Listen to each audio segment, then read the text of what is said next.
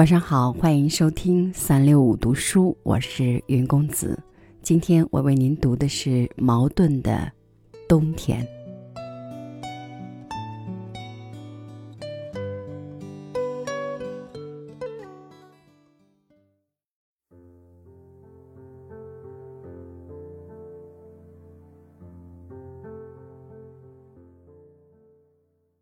诗人们对于四季的感想。大概起不同吧。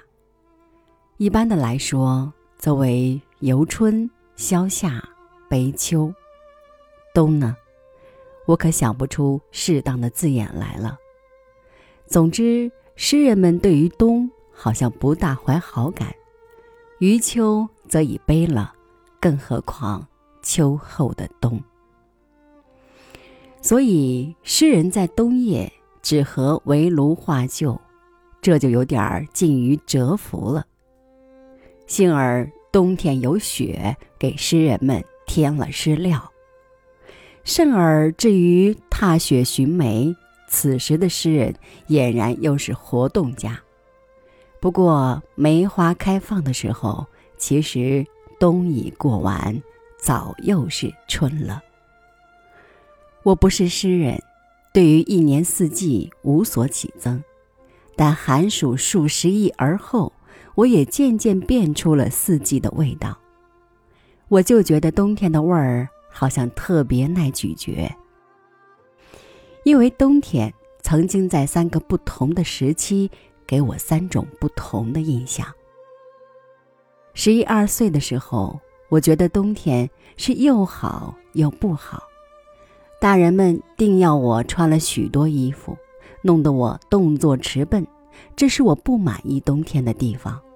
然而，野外的茅草都已枯黄，正好放野火，我又得感谢冬了。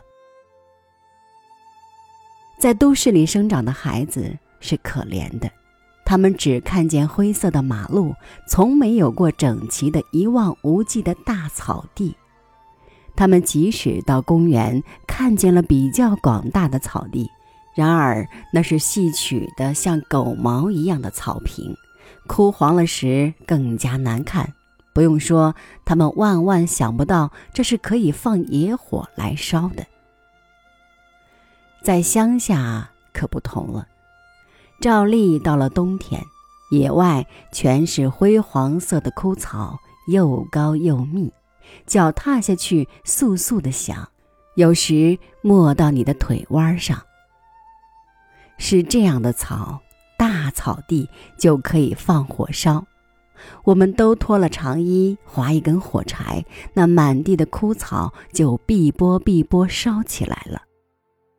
狂风着地卷去，那些草就发狂似的腾腾叫着，夹着白烟，一片红火焰，就像一个大舌头似的，会一下子把大片的枯草噬光。有时。我们站在上风头，那就跟着火头跑；有时故意站在下风，看着那烈火像潮水一样涌过来，涌过来。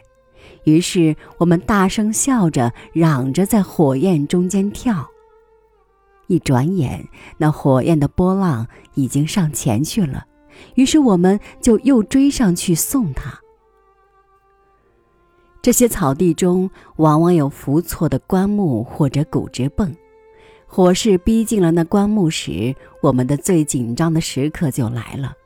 我们就来一个包抄，扑到火线里一阵滚，收熄了我们放的火。这时候，我们便感到了克服敌人那样的快乐。二十年以后，成了都市人，这放野火的趣味。不能再有了。然而，穿衣服的多少也不再受人干涉了。这时，我对于冬理应无增亦无爱了吧？可是冬天却开始给我一点好印象。二十几岁的我是只要睡眠四个钟头就够了的。我照例五点钟一定醒了。这时候。被窝是暖烘烘的，人是神清气爽的，而又大家都在黑甜乡静得很，没有声音来打扰我。这时候躲在那里，让思想像野马一般飞跑，爱到哪里就到哪里。想够了时，顶天亮起身。我仿佛已经背着人，不声不响、自由自在做完了一件事，也感得一种愉快。那时候，我把冬和春夏秋比较起来，觉得冬是不干涉人的，它不像春天那样逼人困倦，也不像夏天那样使得我上床的时候，弄堂里还有人高唱《孟姜女》。而在我起身以前，却又是满弄堂的洗马桶的声音，直没有片刻的安静。而也不同于秋天，秋天是苍蝇蚊虫的世界，而也是疟病光顾我的季节啊。然而，对于冬有雾感，则始于最近。拥着热被窝让思想跑野马那样的事，已经不高兴再做了，而又没有草地给我去放野火。何况近年来的冬天似乎一年比一年冷，我不得不自愿多穿点衣服，并且把窗门关紧。不过，我也理智的较为认识了冬，我知道冬。毕竟是冬，摧残了许多嫩芽，在地面上造成恐怖。我又知道，冬只不过是冬，北风和霜雪虽然凶猛，终不能永远的统治着大地。相反的，冬天的寒冷愈甚，就是冬的命运快要告终，春已在叩门。春。要来到的时候，一定先有冬。冷吧，更加冷吧，你这吓人的咚。